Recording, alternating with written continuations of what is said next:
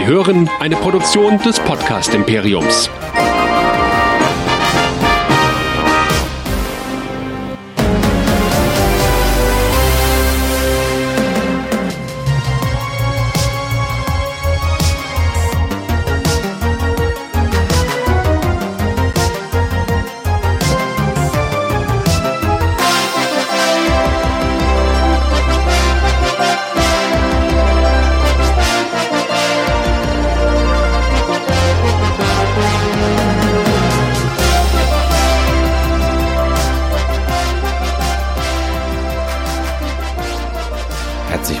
Zu Nerdizismus, dem Podcast für Nerds und Cosplayer.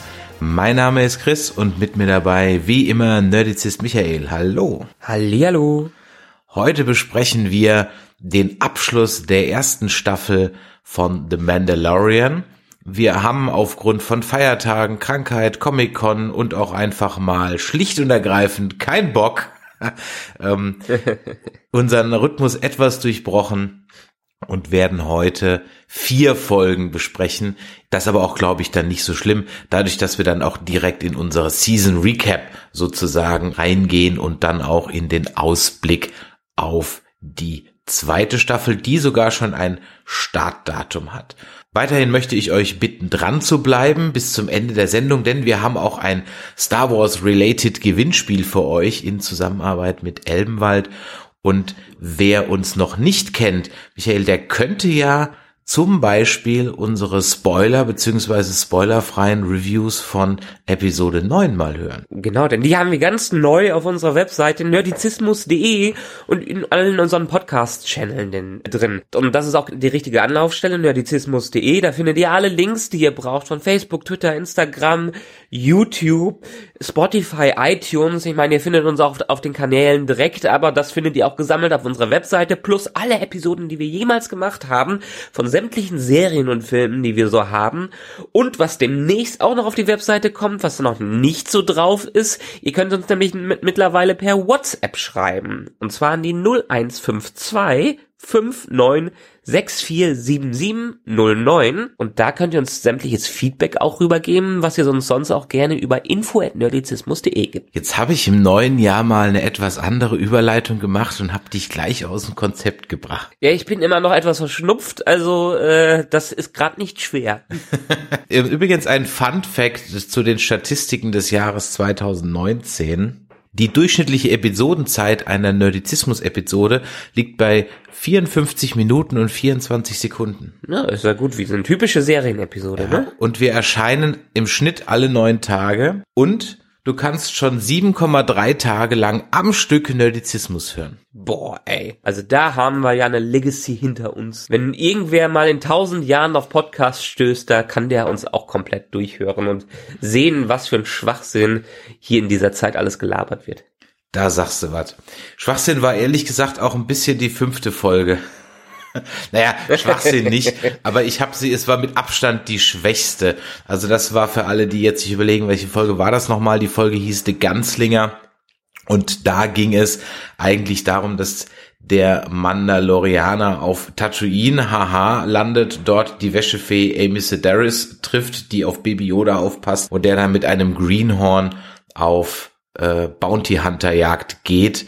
Und das ist eigentlich ein ziemliches Rip-Off eines John Wayne Films, nämlich The Searchers. Nur dass hier die Indianer, darf man das eigentlich noch sagen, die Native Americans ersetzt wurden durch Sandleute, aber ansonsten ist das eigentlich eine ziemlich eingedampfte John Wayne Filmversion, die auch natürlich wieder ein Rip-Off eines Samurai-Films ist, wie so oft. Also wir bleiben unserem Western-Trope treu.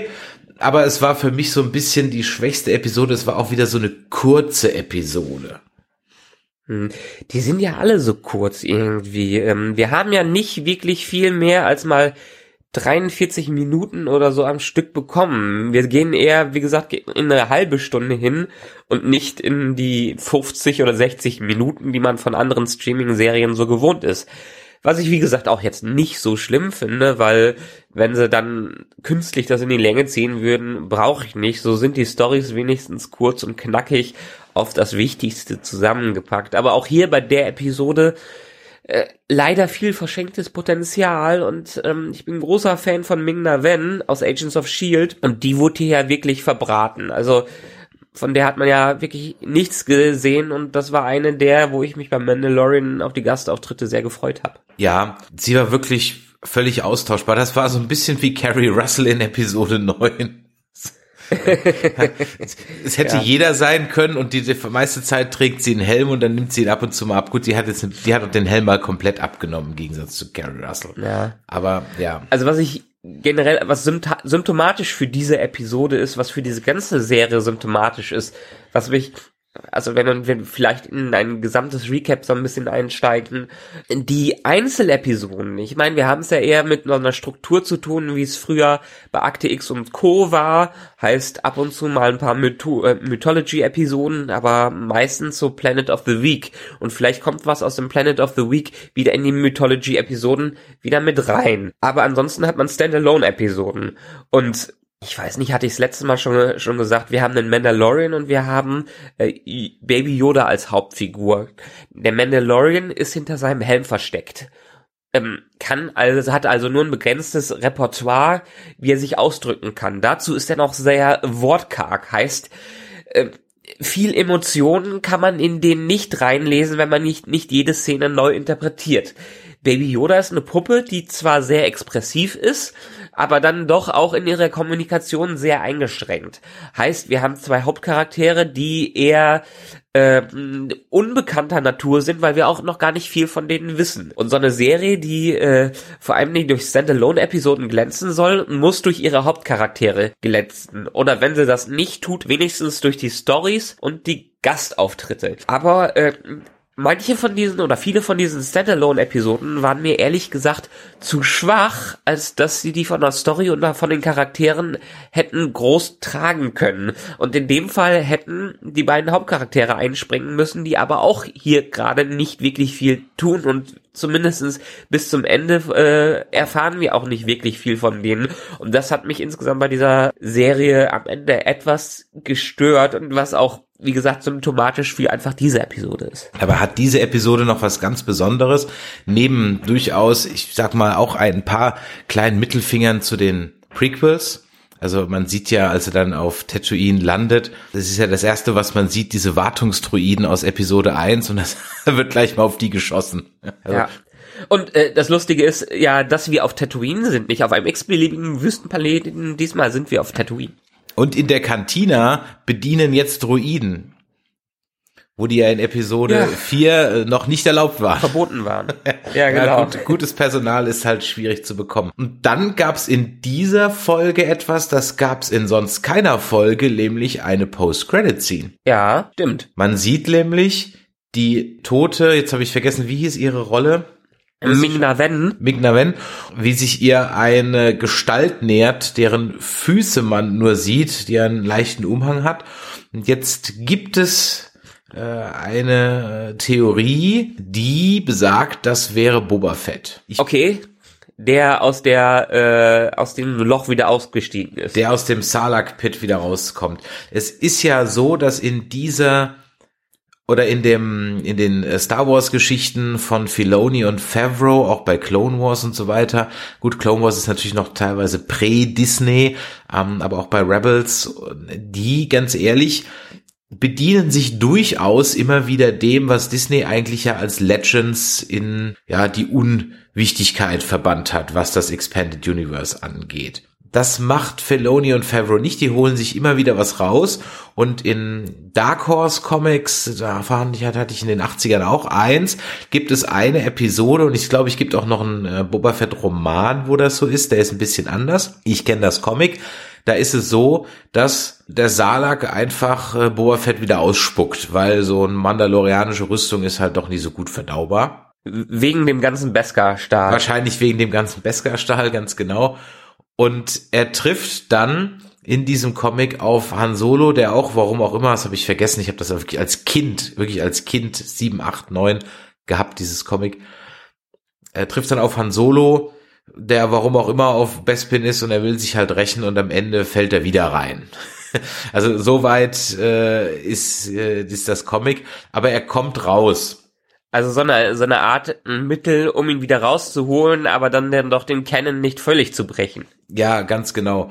Und wie kommen die Leute da drauf? Weil ehrlich gesagt, ich habe da in dem Moment auch nicht dran gedacht, aber es stimmt. Das ist sehr subtil.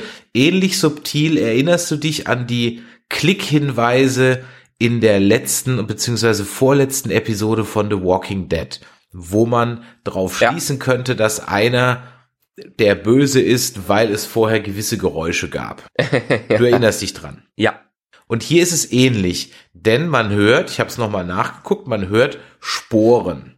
Und der einzige, der Sporen trägt, auch wenn man so nie sieht, aber man hört sie wirklich in Episode 5, ich habe nochmal geguckt, ist Boba Fett. Boba Fett trägt Sporen. Okay. Und man hört die auch Also klacken. ist es definitiv nicht, äh, also ich dachte ja erst, es wäre Moff Gideon, der dann Giancarlo Esposito, der da noch auftritt, aber der ist es nicht, ne? der hat halt keine Sporen. Also zumindest trägt er in den nächsten Ja. zwei Folgen keine Sporen. Und man sieht Sporen und man hört Sporen. Warum einer im Weltraum Sporen trägt, dann lassen wir mal dahingestellt. Aber Boba Fett hat definitiv Sporen. Und also das kann auch jetzt wirklich Moff Gideon sein, aber es gibt eben die Theorie, wir hören das Klingen von Sporen und der Einzige, der im Star Wars Universum Sporen trägt, ist Boba Fett. Und es gibt eben eine jetzt Legends, vielleicht bald wieder Canon-Reihe, wo er halt die Salak-Geschichte überlebt hat. Ja, ich meine, es wird ja in den Mandalorian äh, Canon an sich reinpassen und wird jetzt auch nicht unbedingt groß negieren, was man äh, in den neuen Episoden gesehen hat, weil er kann ja durchaus im Mandalorian trotzdem wieder draufgehen. Ja, wobei ich dir ganz ehrlich sagen muss, ich brauche ihn nicht. Also entweder ich hätte eine. Boba Fett Serie bekommen, die habe ich nicht bekommen, ist Ja. aber nicht schlimm, weil ich bin extrem zufrieden mit dem, was ich sehe, aber ich brauche jetzt nicht auf Hm. Teufel komm raus Boba Fett da drin. Nö, brauche ich nicht. Kann ich Nö. gut ohne leben. Obwohl, obwohl es ja jetzt schon angekündigt wurde, ich meine, jetzt in dieser ersten Staffel hat man viele Referenzen zu ähm, den Star Wars Filmen bekommen und zu Elementen, die wir in Star Wars überall gesehen haben. Später kommen wir noch drauf, wurden sogar die Jedi erwähnt. Aber ähm, wir haben kein wirklich bekanntes Gesicht gehabt, außer wenn man jetzt vielleicht mal Baby Yoda als Puppe äh, sich anschaut. Aber für Staffel 2 wurde angekündigt, dass wir in der Tat bekannte Gesichter aus den Filmen in der Serie sehen werden, beziehungsweise aus äh, offiziellen Canon-Figuren. Ich bin so froh, dass, dass Darth Vader schon weg ist. Ohne Scheiß. Äh. Ich bin echt froh, dass, dass der schon raus aus der ganzen Nummer ist zu dem Zeitpunkt, weil, ah, das, nee, nee, nee, hätte ich jetzt nicht sehen müssen. Ähm, nach der schwächeren fünften oder mit die schwächste fünfte Episode kommt eine ganz starke Folge. Die ganz ich toll fand, Folge sechs. Die fandst du stark? Ja, ich fand die super. Folge 6 The Prisoner. Ich fand die super. Ist Ja. bei einem äh, mit den letzten beiden meine stärkste Episode. Ist ja eine ganz starke Cameo-Episode und so eine Mischung aus Heist und Horrorfilm. Und äh, ich fand die toll. Also auch wegen den ganzen Schauspielern, die dabei waren. Mark Boone Jr., den kennt man aus Sons of Anarchy. Bill Burr war dabei. Der ist ein Comedian, den kennt man hier jetzt nicht so. Breaking Bad hat er auch mitgemacht. Ja, ja, aber genau richtig. Ich habe mich ganz besonders über Clancy Brown gefreut. Weißt du, wer Clancy Brown ist? Ja, ich weiß, wer Clancy Brown ist. Ich kenne die Charakterfresse von ihm. War unter anderem auch bei Lost dabei, aber ich kann ihm jetzt gerade keinen Film zuordnen, obwohl man ihn in tausenden Filmen und Serien schon in, als irgendein äh, Nebendarsteller gesehen hat. Naja, er hat sogar, er hat zwei große Rollen in seinem Leben. Die eine ist, er ist Kurgan aus Highlander. Also er ist der Bösewicht Ja, im allerersten Highlander-Film. In der Und Tat, ja. Natürlich entwickelt sich so eine Karriere weiter und der nächste logische Schritt ist natürlich, wenn man der ähm, einer der besten äh, Villains in den 80er Jahren war, dann ist es natürlich nur naheliegend, dass man dann die Stimme von Mr. Krabs aus SpongeBob ist. Ach, Clancy Brown ist Mr. Krabs. Alles klar, das habe ich nicht im Kopf. Ich habe Clancy Brown wirklich, äh, der ist mir am meisten in Lost in Erinnerung geblieben, als der ein, ein General, der der mit, ich glaube Sawyer viel zu tun hatte. Ich bin mir jetzt gar nicht mehr sicher. Aber da habe ich ihn vor allen Dingen äh, als Gesicht im Kopf.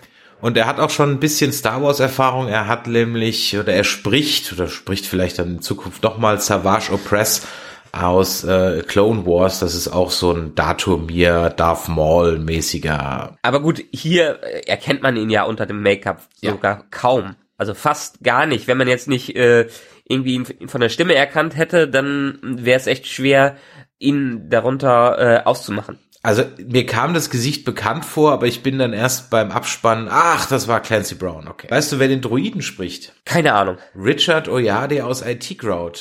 Ja, ja, ja, ja, ja, genau. Das habe ich sogar erkannt. Ich habe die ganze Zeit gedacht, wer ist das? Wer ist das? Und dann war es bei mir nämlich im Abspann, dass ich drauf gekommen äh, bin, dass er das war und gesehen, ah ja, ganz klar, hier, äh, äh, ich weiß jetzt nicht mehr seinen Namen, aber ja, IT Crowd, genau. Ja, eine ganz sensationell geile BBC-Comedy-Serie. Wer es noch nicht gesehen hat auf Netflix, bitte auf Englisch gucken, sensationell. Sensationell. Und, und sie ist vor allen Dingen endlich, sie hat nicht so viele Episoden und je, äh, trotzdem sind alle Episoden sehr stark. Richtig.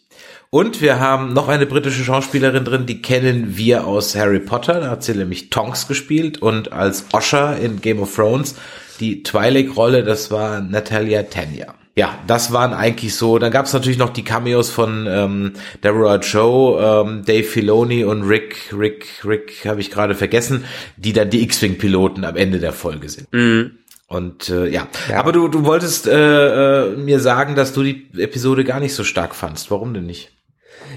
Ich fand die nicht so stark. Ähm, sie hat, sie war mir zu klischeehaft. Und eben habe ich schon gesagt, sie hat auch so ein bisschen das dargestellt, was das ganze Problem an der Serie ist.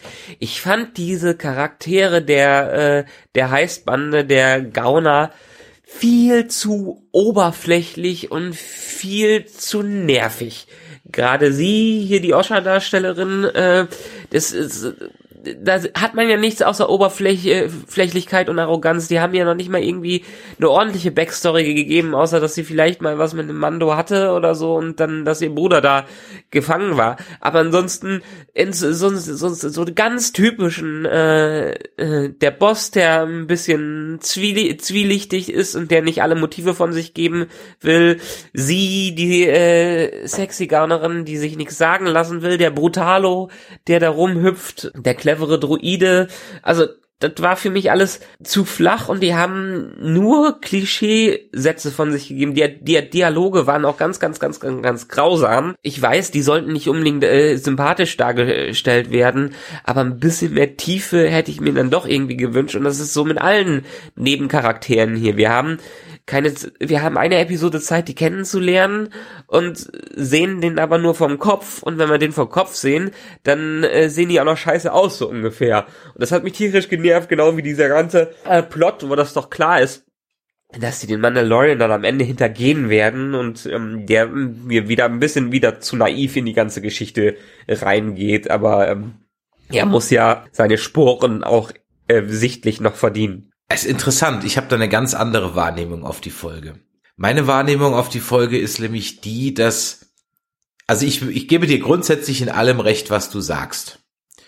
Und wäre das auch irgendwie eine Breaking Bad Folge, die X-Pans, Star Trek, würde ich dir auch voll beipflichten.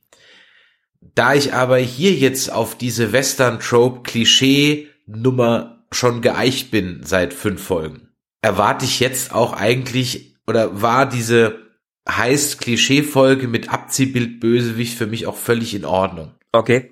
Die war für mich absolut in Ordnung. Ja, du hast in allem recht. Es sind Klischee-Bösewichte, die sind Abziehbilder, die sind äh, reden in, in, in Phrasen und die Dialoge sind auch nicht allzu äh, sensationell. Und wie Baby Yoda dann zum Ninja wird, ist auch eher so, hm, ja, alles richtig. Trotzdem fand ich die von der Inszenierung her sehr dicht, sehr stark, wie die von diesem Heiß-Ding dann so, so zu so einem Alien-Horror-Ding wird, der Mandalorian dann alle äh, der Reihe nach ausnockt, um sie am Ende dann aber dann doch nicht umzubringen, sondern nur einfach einzukerkern, wobei am Ende sind ja dann doch alle tot, weil das Schiff in die Luft gejagt wird. Ja. Aber äh, nee, stopp, nein, nein, nein, die leben noch, äh, der, der nee, nee, befreite Bruder. Gefängnisschiff. Stimmt, das, Gesch ja. das Gefängnisschiff, das, äh, das fliegt ja weiterhin durch die Gegend, sondern äh, diese Space Station, die übrigens auf einem Entwurf von Ralph McQuarrie beruht, die fliegt dann in die Luft. Ja, also ich habe, ich hatte meinen ganz großen Spaß daran, weil ich auch jetzt ehrlich gesagt nichts anderes erwartet habe. Ich würde mich äh, kurzzeitig hatte ich gedacht, ach Das wäre aber auch ganz nett, wenn das so seine Crew wäre, so dass man sie natürlich im Laufe der Zeit dann besser kennenlernt, wenn man so ein bisschen in die Firefly-Richtung geht. Aber man scheint nicht in die Firefly-Richtung zu gehen, was nicht schlimm ist, was überhaupt nicht schlimm ist. Also ich fand die, mir hat die Spaß gemacht. Es war eine Spaß-Episode, eine Fun-Episode. Ich hatte mal den Spaß mit den Cameos, ich hatte meinen Spaß mit den Easter Eggs, zum Beispiel diese Rebellenwache, ähm, äh, die das äh, Gefängnisschiff bewacht da gucken sie ja. ja, dann, kommen sie ja dann rein. Das ist übrigens die Stimme von Anakin Skywalker aus Clone Wars, der Schauspieler. Hab vergessen, wie der heißt. Und dann gucken sie, werden ganz kurz seine Schuhe eingeblendet und ich glaube, einer sagt doch noch irgendwie nice shoes. und äh, das okay. sind weiße, wahrscheinlich Stormtrooper-Schuhe. Und äh, da musste ich sehr lachen, weil ich habe ja, wie der ein oder andere Hörer weiß, habe ich ja auch eine Stormtrooper-Rüstung ähm, zu Hause, die man auch tragen kann. Also mein Cosplay habe ich unter anderem Stormtrooper. Und als ich diese weißen Lackhalbschuhe aus den USA bestellt habe, und die kommen dann an und dann gehen ja gewiss, die haben so 200 Dollar, 250 Dollar kosten die und dann sind die durch den Zoll gegangen. Und dann musste ich die in Düsseldorf auf dem Zollamt abholen. Und dann machen die auch die Schachteln halt immer auf. Und dann hm. stehst du da als Mann noch Mitte 30, paar Jahre her, und holst halt ein paar weiße Lackhalbschuhe da raus vor dem Zöllner. und der guckt dich halt an, haben sie damit vor, gehen sie tanzen? So, äh, nee, ich glaube, ich habe dann so gesagt, die sind für ein Kostüm, für ein Stormtrooper-Kostüm. Und dann kriegt er große Augen, holt sein Handy raus und zeigt mir sämtliche Star Wars Items, die er so im letzten halben Jahr von Menschen am Zoll hat öffnen lassen. da war also eine Menge dabei. Der war also selber Fan, hat sich voll gefreut. Gemeint, ah, er hat schon den Helm, hat er schon einen Stormtrooper Helm und TIE Fighter Helm und das Beste war ein Darth Vader Helm. Ich meine, das ist jetzt auch schon acht Jahre her. Da gab's den ganzen Merch bei uns wirklich nur aus den USA. Da gab's noch keinen Elbenwald in jeder äh, oder GameStop mm. in mhm. jeder Stadt, wo du den Kram hast kriegen können. Von daher, das war also, da musste ich dann ein bisschen lachen, ähm, als man dann eben diese Rebellenwache mit den Stormtrooper-Schuhen sieht, was natürlich auch ein bisschen zeigen soll, die wechseln halt einfach nur die Fronten und haben halt dann einfach einen neuen ja, Job. Äh, äh, lustig, jetzt gerade wo du GameStop erwähnst, ist mir jetzt die Tage nochmal aufgefallen, als ich in der Stadt war, in einem GameStop. Ähm, es ist ja noch nicht mal so lange her, dass ein GameStop vollgepackt mit Spielen war. Mittlerweile ist es ja andersrum, dass die Spiele so ein bisschen da in den Hintergrund geraten und die ganzen GameStop-Filialen mehr zu so, einer, äh, zu so einem Merch-Ding werden. Ähm, eine Sache bezüglich dieser Episode, die ich noch schön fand, so als, als Hinweis auf die Inkompetenz von Stormtroopern, als Mayfeld, also der von Bill Burr gespielt wurde, erwähnt wird, dass er ein imperialer Sharpshooter war und dann gesagt, der Mando dann sagt, that's not saying much. und Mayfield sagt dann, I wasn't a Stormtrooper, wise ass. ja. ja, allerdings. Dann gab's noch, das, da habe ich gelacht, dann gab's noch ähm, die Geschichte, wo sie sagen, nimm deinen Helm ab. Und dann der, der Mayfield, der meint, vielleicht bist du ja ein Gangen, deswegen nimmst du deinen Helm nicht ab. ja. ja, also das war, waren schon einige Punkte. Also es waren ein paar gute Witze dabei und die Inszenierung hast du vollkommen recht, die fand ich schon gut. Gerade das Ende, das Ende aus der so ein bisschen leichter Horror-Alien-Perspektive hat mich auch so ein bisschen an die Inszenierung äh, von der Vader-Szene in Rogue One erinnert. Absolut, ja, auch weißer Gang, alles rot, ja, richtig, ja, stimmt. Jetzt wo du sagst, da hast du recht. Ja. Ansonsten ja, es war schon irgendwie eine nette Episode. Ich habe mir aber mehr davon erwartet, weil sie hat irgendwie wirklich für mich zu sehr die Klischeeboxen abgehakt und war jetzt wieder eine Episode, wo sie irgendwie was auftanken mussten oder sich ein bisschen Kohle holen mussten, das überhaupt nicht die Story weitergebracht hat. Und ähm, ich fände halt schön, wenn jede Episode so ein bisschen ein paar mehr Informationen, Hintergrundinformationen über ihn preisgibt, ohne dass das einfach so flach wirkt. Ähm, vielleicht muss ich mir die Serie, ich meine, ist ja nicht lang, einmal noch mal komplett durchschauen und beim zweiten Mal anschauen, habe ich vielleicht schon einen ganz anderen Blick darauf als beim ersten Mal schauen. Dann müsste aber Folge 7 und Folge 8, die man ja eigentlich als Doppelfolge betrachten kann, dir, was den Hintergrundinfo angeht, doch jede Menge Spaß gemacht haben. Definitiv. Für mich waren das die beiden stärksten Episoden äh, in dieser Staffel.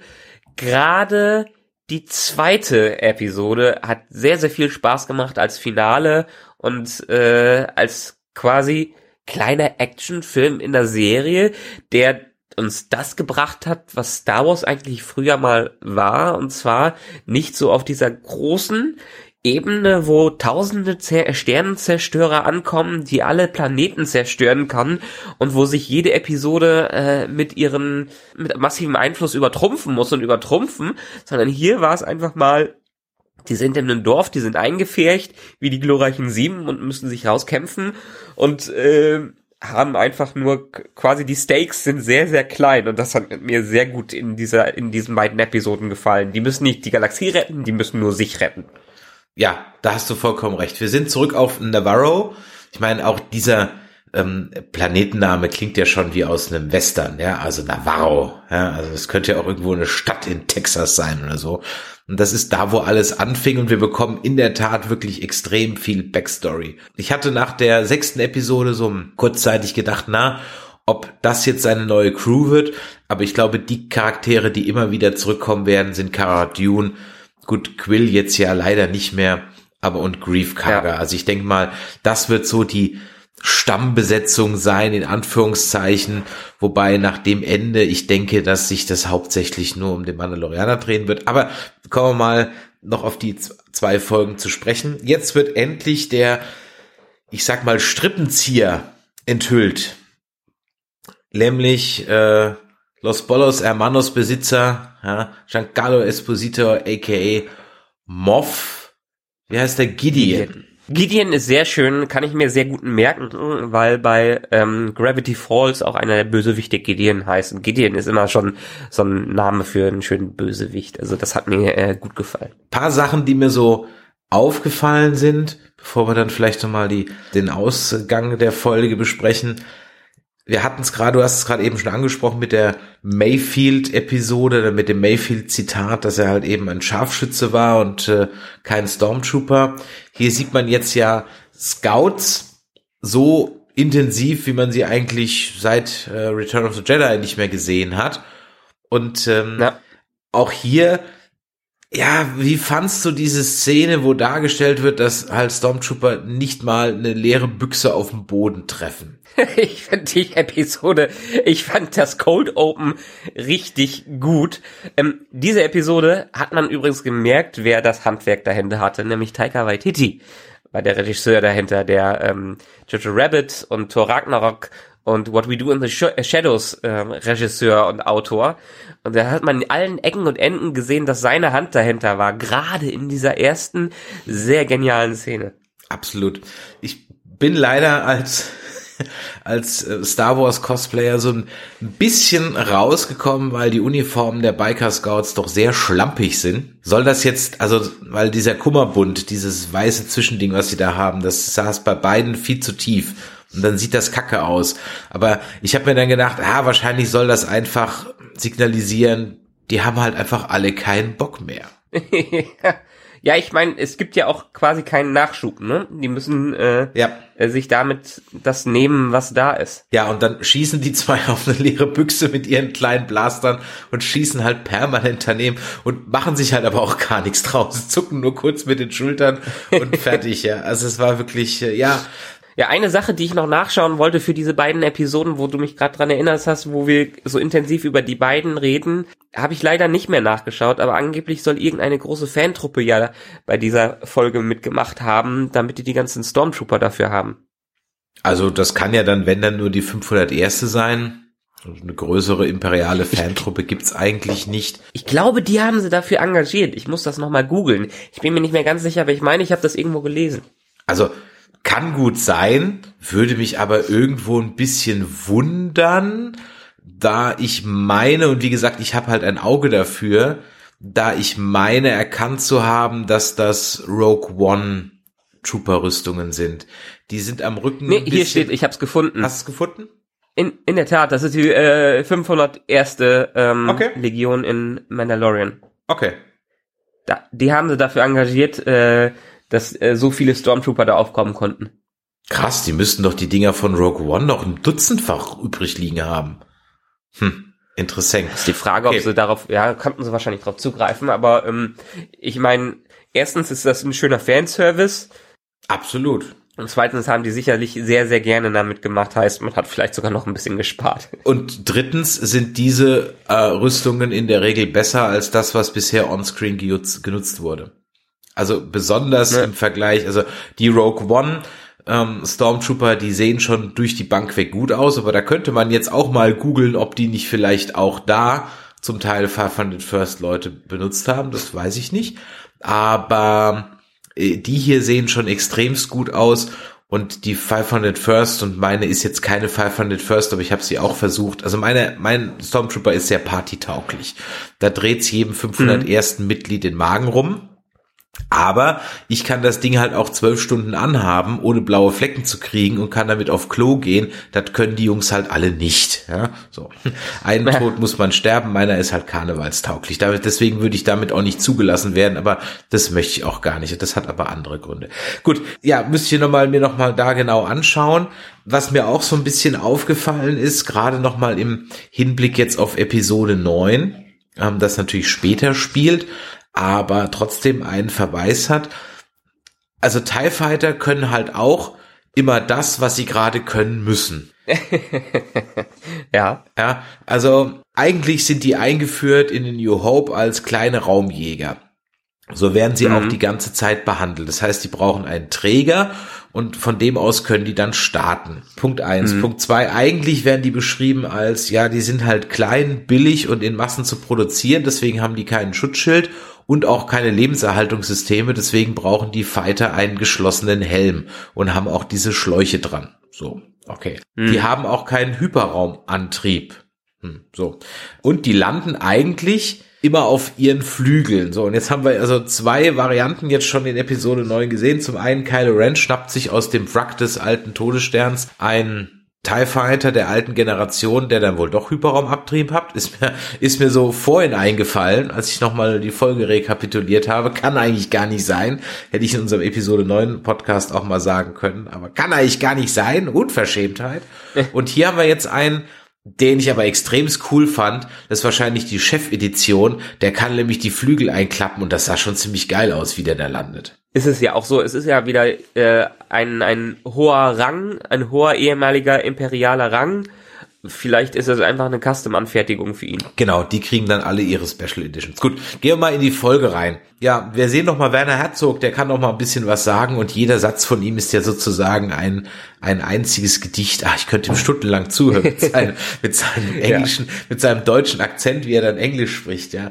Mount der Hunting ist so complicated. Der, der hat einfach eine, eine, so eine gute Leinwandpräsenz. Schade, dass er schon das zeitlich hat segnen müssen. Ich hätte mir ihn gerne länger gewünscht. Ich habe irgendwo gelesen, irgendwer hatte geschrieben, äh, alles, was Werner Herzog in dieser Episode tut, ist äh, bewahrenswert. Es sollte alle, alles vermimt werden.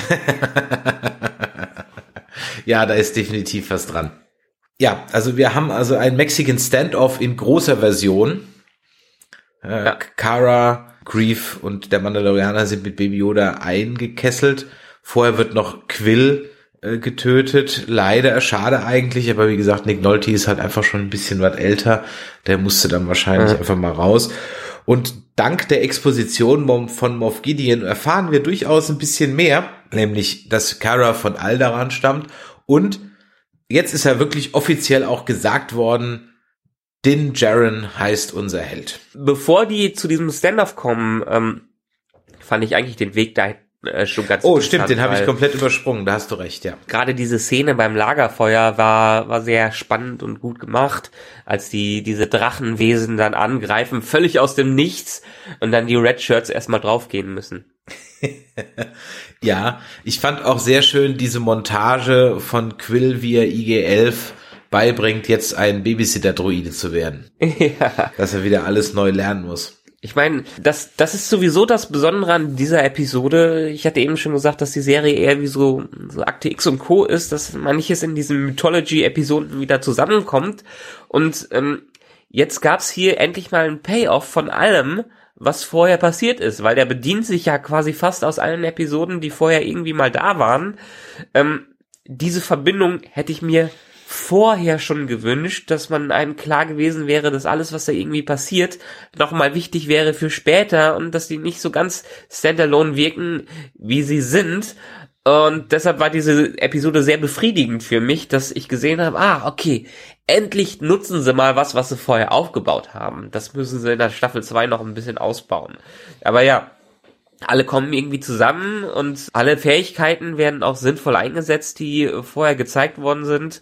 Und sogar IG-11, äh, Taika Waititi als äh, Sprecher ist auch zurück. Ja, er ist auch zurück. Und am Ende gibt's sogar so mal ein Zitat von der ersten Folge, nämlich wenn der Mandalorianer sich dann das große Maschinengewehr schnappt und eben auch alle Stormtrooper über den Haufen knallt. Gab es so ein Maschinengewehr schon irgendwie in den Filmen? Ja, das ist aus Empire Strikes Back. Da sieht man, wie diese Waffe aufgebaut wird, als das Imperium in die Rebellenbasis auf Hoth eindringt. Da wird das aufgebaut, der Falken so, wird okay. mit beschossen. Allerdings nicht in dieser Intensität. Und auch hier wieder wird ja diese Waffe dargestellt. Ich glaube, Moff Gideon sagt es, er holt jetzt dieses, dieses, äh, wie auch immer, ich habe vergessen, wie es heißt, Blastergewehr raus und das hat schon ganze Armeen vernichtet. Irgendwas sagt er doch dann da, glaube ich, auch. Ja. Ähnlich wie ja, der, äh, der Charakter hört sich definitiv gern reden und ähm, da merkt man, dass diese Rolle auch für Giancarlo Esposito gesprochen wurde, weil man hat so ein bisschen wieder den Gus Fring im Hinterkopf. Den wird er nicht los, ne? Nee. Wen wir losgeworden sind, was ich sehr gut finde, ist, ich springe jetzt ein bisschen nach vorne, aber wen wir losgeworden ja. sind, ist alle anderen Mandalorianer. Mhm. Ich finde das sehr gut. Sind damit wirklich, äh, sind damit wirklich alle betroffen? Das habe ich nämlich nicht ganz verstanden. Naja, zu, zumindest, War das der Rest der? Ja, okay, gut, darüber lässt sich jetzt streiten, aber zumindest dieses Squad oder dieser äh, Clan, der da unten war, oder diese Haufen, es waren ja, glaube ich, verschiedene Clans, die sind wir jetzt los.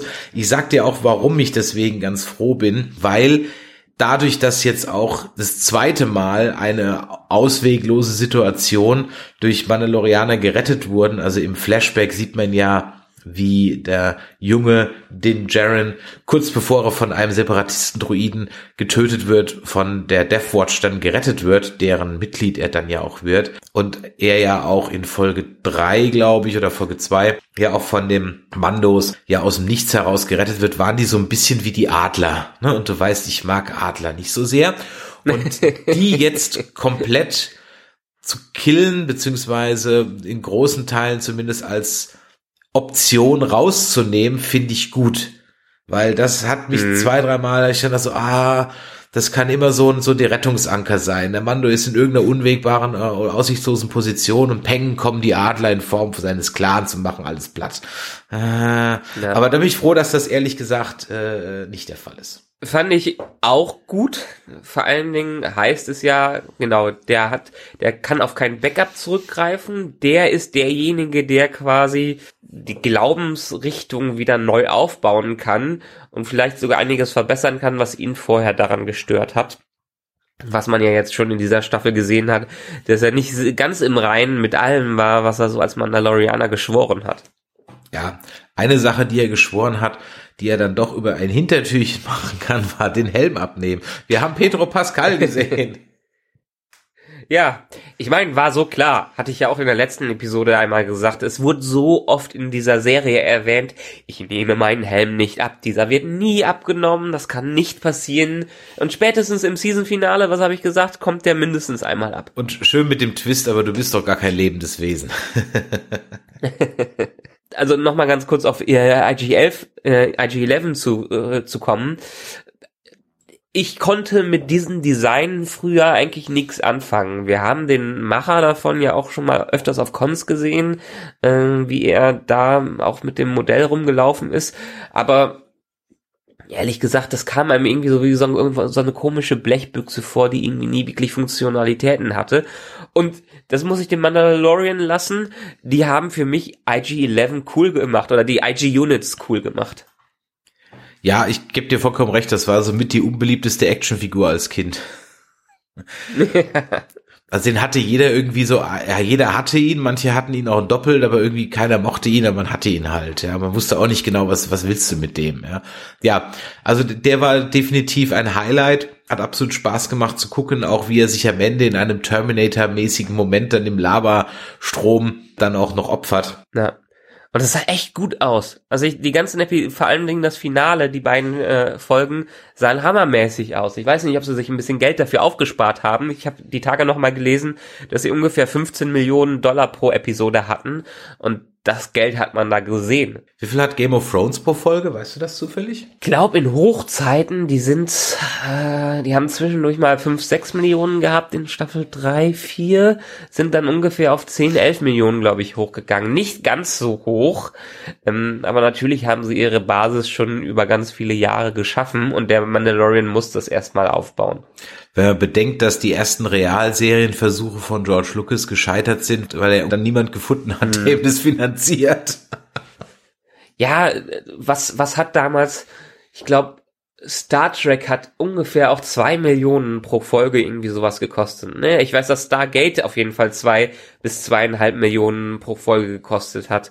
Und da haben sie einfach da äh, äh, durch die Beliebtheit viel wieder eingenommen. Aber ja, das ist erstmal ein Risiko, so viel in Episode reinzusetzen. Und wenn man heutzutage im Streaming-Zeitalter sieht, wie viel Kohle einfach in, in Staffeln und äh, Serien reingesteckt wird, ich glaube, The Crown hat auch irgendwie mindestens 15 Millionen, 20 Millionen Dollar pro Episode, dann haben wir die Herr der Ringe Serie dem, demnächst auch irgendwie schon für 200 Millionen oder 100 Millionen pro Staffel produziert wird. Also das sind Summen, da kommen wir schon fast in Featurefilm ähm, hin. Aber die Featurefilme selber werden ja auch immer teurer. Von daher, ich, hier ist es, ich frage mich immer, ob sich diese Investitionen aktuell für die Streaming-Kanäle irgendwann auszahlen werden. Gerade Netflix, die pumpen ja Milliarden über Milliarden in ihren eigenen, äh, in eigene Content-Produktion hinein, um nicht mehr so abhängig von den anderen zu sein. Aber irgendwann muss sich das ja auszahlen, wenigstens nach 10, 15 Jahren, dass man mal ein paar Einnahmen äh, macht. Und das kann ja eigentlich nicht bei allen gut gehen. Vor ein paar Jahren hat man nur Netflix und Amazon Prime. Wenn man drüber nachdenkt, was wir nächstes Jahr schon alles, äh, alles haben an Streaming-Kanälen und dann kommen noch die lokalen dazu. Wir haben Disney Plus, wir haben Apple Plus, wir haben Netflix, wir haben Amazon Prime, HBO will mit dem eigenen äh, Streaming-Kanal starten, dann hat Warner, glaube ich, noch irgendwas am Start. Also es ist schon fast wieder wie früher beim Pay-TV, dass man jede Menge Kohle ausgeben muss, um überhaupt irgendwas sehen äh, zu können. Klar, das kommt natürlich dazu. Ich habe gerade mal eben nachgeschlagen, also das Budget für Next Generation lag bei ja. ungefähr 1,3 Millionen Dollar pro Folge. Eine Discovery-Folge liegt so um die 8 bis 8,5 Millionen Dollar pro Folge. Na, was ja auch schon krass ist. Ich meine, deutsche Filme kosten ja so viel, einen deutschen Film zu, so zu produzieren. Für drei Millionen Dollar hast du einen kompletten Goldfinger produziert. Ja gut, das ist ja jetzt 40 Jahre her. Natürlich klar, aber der hat dann, der hat dann aber auch 120 Millionen Dollar an den Kinokassen wieder eingespielt. Und das ist eben die Rechnung. Da bin ich aber auch in der Betriebswirtschaft eines Streaming-Dienstleisters nicht ganz drin. Aber normalerweise hast du ja eine Rechnung, die ja ungefähr so ist, du produzierst den Film, der kostet dann irgendwie 100 Millionen Dollar, dann kommt vielleicht nochmal, ja, je nachdem, irgendwie nochmal 20 Prozent Marketing obendrauf, manche rechnen das mit ein, je nachdem, und dann hast du die Kinoeinnahmen. Und selbst wenn sich das am Kino nicht rechnet, hast du halt immer noch die Zweit- und Drittvermarktung, also sprich Fernsehen, mhm. Online und DVD. Jetzt ist es aber eben bei den Streamingdiensten so, dass ja hauseigene Serien von Netflix ja über keine Zweit- und Drittvermarktung verfügen. Und da bricht für mich diese Kostengeschichte eben ab, weil du hast halt nicht mehr den, der Notnagel, wo am Ende sich jeder Film zumindest auf eine, auf eine schwarze Null kommt oder auf eine rote Null kommt. In der Regel, Ausnahmen gibt's immer, ist eigentlich fünf Euro Grabbeltisch. Ja, es gehen dann ja. so viele Millionen DVDs und Blu-rays über den Laden, dass am Ende hast du deine Kohle wieder drin, du hast halt nur keinen Gewinn damit gemacht. Und es dauert Ja, so aber ich glaube, das, da kann man heutzutage nicht mehr mit rechnen. Es, sämtliche oder ein Großteil der Netflix-Serien ist übrigens auch als Blu-rays oder DVDs irgendwie erschienen. Man kann Daredevil und Co. Ähm, House of Cards sich auch in dem Format holen, wenn man möchte machen die meisten aber nicht mehr. Und bei Netflix kann ich es mir noch irgendwie denken, dass sich das rechnet. Ähm, ich habe nochmal nachgeschaut und die aktuellen Zahlen sind ungefähr bei 160 Millionen Abonnenten weltweit. Also die können schon mit was aufkommen. Gut, in Indien ist dann so ein Abo mal vielleicht umgerechnet drei Euro. In den USA ist es 20 Dollar. Hier ist es ähm, das höchste Abo 16 Euro äh, was da ist. also bei Netflix kommt schon was zusammen und die müssen auch ihre Zahlen halten, damit die es äh, so haben. Disney Plus hat jetzt, glaube ich, auch in den ersten paar Monaten zumindestens ähm, da, wo sie sind, schon knapp 24 bis 30 Millionen Subscribers sich geholt, Abonnenten. Das kann man auch machen, aber dieser Markt ist ja irgendwann auch endlich. Ähm, und der muss sich ja irgendwas da aufgeteilt werden. Und ich könnte mir vorstellen, dass es irgendwann nochmal zu einem gewissen Crash da kommt. Bei so einer Firma wie Netflix oder Disney sind natürlich die Milliarden dahinter, die das aufpushen können. Mm, aber ich könnte mir gut vorstellen, dass vielleicht so ein, so ein Nebendienst in den nächsten Jahren echt mal wieder drauf geht oder sich fusioniert und dann am Ende trotzdem wieder drei, vier große überbleiben. Bevor wir jetzt ein wirtschaftswissenschaftlicher Podcast werden über Dinge, von denen wir sowieso keine Ahnung haben, kommen wir doch mal wieder zurück zur Handlung beziehungsweise zu Dingen, die interessant sind, die mir aufgefallen sind und die angeteasert werden. Und wir haben schon öfters über ihn gesprochen und Moff Gideon ist da wirklich ja sozusagen die Expositionssau dieser Folge. Zum einen wird äh, erwähnt, dass er also Mitglied des imperialen Geheimdienstes ist oder zumindest war. Deswegen weiß er so viel auch über die anderen. Und er erwähnt auch, als er den Namen vom Mandalorianer erwähnt, nämlich den Jaren, erwähnt ja auch The Night of Thousand Tears. Und das ist was, das wird uns mhm. in der siebten und finalen Staffel von Clone Wars erwarten. Da geht es nämlich genau um diese Ausrottung der Mandalorianer. Und am Ende in der Post, ist es eine Post-Credit-Szene? Es ist, glaube ich, gar keine Post-Credit-Szene. Nee, nee. nee. Am Ende sieht man ja, dass er den Absturz überlebt hat und er befreit sich aus seinem äh, Custom TIE Fighter mit einer ganz besonderen Waffe. Weißt du denn, wer das, was das ist? Ich war mir nicht sicher. Ich meine, ich hatte das Ding schon mal gesehen und als ich dann nachgelesen habe, ist es mir auch eingefallen. Ich konnte den Namen aber nicht zuordnen. Der Dark der sogenannte Darksaber. Der Darksaber, sowas wie die heilige Handgranate der Mandalorianer. Und das war natürlich wirklich ein Big Reveal. Das ist eine Klinge, die ähnlich wie Lichtschwert ist, aber doch kein Lichtschwert ist, die aber einem Lichtschwert auch standhalten kann. Man kann also damit äh, gegen ein Lichtschwert kämpfen und es hat auch ähnliche Eigenschaften. Ja, und da. Und es wurde ja auch von einem Jedi erschaffen. Richtig, ganz genau. Und Jedis wurden auch jetzt mal erwähnt, wenn auch eher mit dem Wort Zauberer, glaube ich. Na. Ja, also in den Filmen ist uns natürlich allen komplett klar, wer die Jedi sind. Aber in, selbst in Force Awakens hat man ja schon mitbekommen, Ray hat nur Gerüchte davon gehört, irgendwie in aller Ferne. Und der Großteil der Galaxis weiß es einfach nicht. Ich meine, zum Mandalorian wo, wenn der Mandalorian läuft, dann ist äh, sowas wie Episode 3 30 ja auch Jahre schon wieder 30 oder 40 Jahre 40 Jahre her. Ja. Und äh, wir wissen es ja auch schon, heutzutage kann sich auch äh, kein Jüngling an den Mauerfall erinnern, wie schnell solche Informationen ähm, verloren gehen. Und äh, wenn die Jedi zwar damals die Polizeimacht waren, aber schon in der Zeit an Bedeutung verloren haben, äh, kann ich mir vorstellen, dass sie schon als äh, so eine Art verlorene Religion angesehen werden, vor allen Dingen von den Mandalorianern, mit denen sie ja meistens im Clinch waren. Das sind auch Storylines, die in Clone Wars aufgegriffen werden, die dann in der zweiten Staffel im Herbst hoffentlich wieder aufgegriffen werden. Und da muss ich halt wieder einfach mal sagen, ich habe dann in der ersten oder zweiten Folge schon gesagt, The Filoni und The Favreau die kennen halt einfach, ohne Scheiß, gib denen bitte einfach die, die Schlüssel für das gesamte Universum. Ja. ja. Es, man muss ja auch sagen, dadurch, dass jetzt einfach viele Elemente auch so von Rebels und ähnlichen Clone Wars damit reingenommen äh, worden sind, man merkt einfach, dass da eine Hand dahinter ist, die von diesen Dingen irgendeine Art von Ahnung hat. Und im Gegensatz zu Episode 9 hat man am Ende dieser Staffel auch gesehen, dass ein Masterplan steht. Die wissen, wo sie hinwollen, beziehungsweise es kommt einem so vor, als ob sie es wissen würden, wo sie hinwollen, mit den kleinen Informationen, die immer wieder herausgebracht werden und äh, die auch äh, klar sind, dass uns Sachen gezeigt werden, die wir vorher noch nicht gesehen oder gehört haben, gerade was diese ganze Geschichte der Rasse von Yoda angeht. Ja, da bin ich wirklich mal sehr gespannt, wie sie damit umgehen, denn das hatte ich auch in unserer ersten Folge erwähnt, es ist ja eigentlich sakrosankt, sich daran zu vergreifen, denn George Lucas hat gesagt, das dürft ihr niemals äh, mit einem Hintergrund füllen. Jetzt äh, hat der gute Mhm. Schosch halt nichts mehr zu sagen. Jetzt machen sie es trotzdem.